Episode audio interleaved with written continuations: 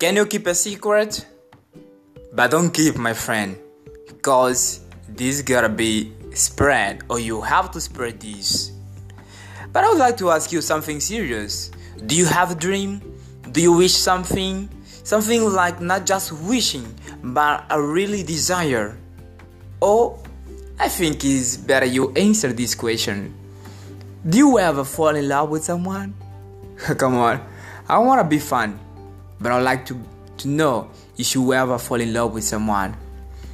My friend, don't keep dreaming, don't keep wishing, and you know, we cannot keep a secret that we in love with someone. Cause someday we'll see that one that we love going out with a different man or a different human that is not us. It is not going to be good. We'll be regretting our life for so long. My friend, the secret that I really want to tell you is.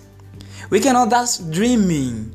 We cannot just wishing or being loved in secret. Okay? We have to take a nation. We have to go after our dreams. We have to realize our wishes. That wishes that we really desire to achieve or to conquer, my friend. It's when we love someone. Do, you, do you think, do you, do can you imagine this thing or this situation in your life? You're in love with someone, that girl or boy is going out with a different man that is not you?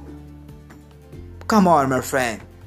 Stop postponing your dreams. Stop postponing your wishes. Okay? Sometimes opportunity comes just once. And we have to get that opportunity. Stop dreaming. Realize, act. Okay? Wake up. It's time to put in practice your dreams, your wishes, your love. Hmm? It's so good.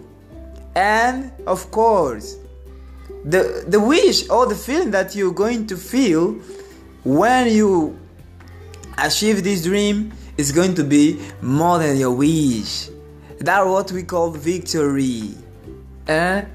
we, we, we're going to be satisfiable huh?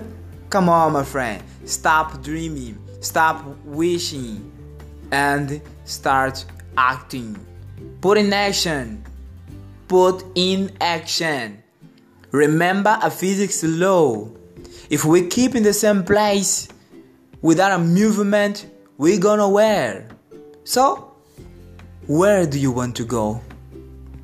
What do you want to be? Just answer these questions.